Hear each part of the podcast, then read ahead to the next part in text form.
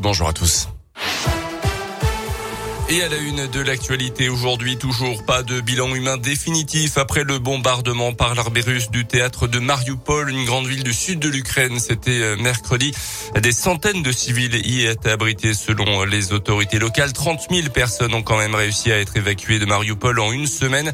Mais la situation continue d'être critique dans cette grande ville, les bombardements étant ininterrompus et les destructions colossales selon la mairie.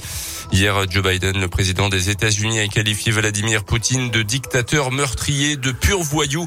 La veille, il avait déjà parlé de son homologue russe comme étant un criminel de guerre trois semaines après le début de l'invasion russe en Ukraine. Dans ce contexte international tendu, Emmanuel Macron a présenté son programme hier après-midi lors d'une conférence de presse longue de quatre heures.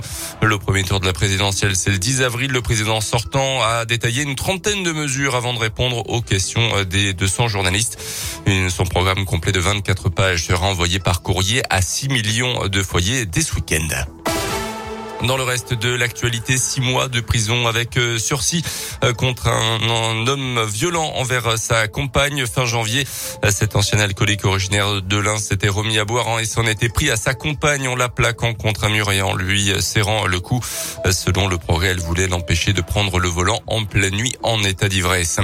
Après le recrutement de 70 médecins par le département, la Saône-et-Loire va tester une nouvelle méthode pour lutter contre les déserts médicaux.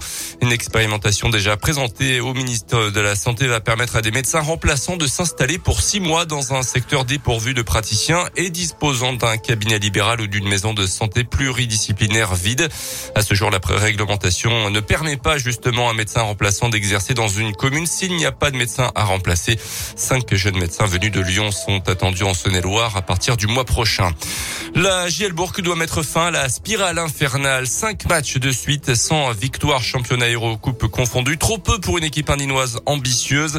Ce samedi, face au Mans, devant son public, la jeu devra proposer autre chose, comme l'explique le président du club, Julien Desbottes. On n'a pas le choix de toute façon. Hein. Même si on surveille nos arrières, on n'est pas fou. Hein. On sait très bien où on en est, où on n'est pas. Hein. Mais aujourd'hui, on peut aussi encore se projeter vers l'avant, donc faut certainement pas s'en priver. On va essayer d'attraper cette équipe du Mans. On avait perdu au buzzer là-bas. Ça veut dire qu'on n'était pas loin. Donc à partir de ce moment-là, maintenant, ce match-là, il nous le faut. Si on prend déjà celui-là, ensuite on jouera à Nanterre, on jouera à Gravelines contre des opposants directs. Donc ce sera à nous de faire le job. Mais faisons step by step. Euh, il y a déjà pas mal à faire à court terme et puis on se projettera après, à la fin de l'année, on fera les totaux. Gilles Le Mans, c'est demain à 19h. La jeu recevra ensuite les Allemands d'Ulm en Eurocoupe. Ça sera mardi prochain. Et puis du foot, Lyon qualifié pour les quarts des finales de la Ligue Europa hier soir après un match nul un partout euh, contre le FC Porto hier soir à domicile. Monaco de son côté a été éliminé par les Portugais de Braga. Cuisine.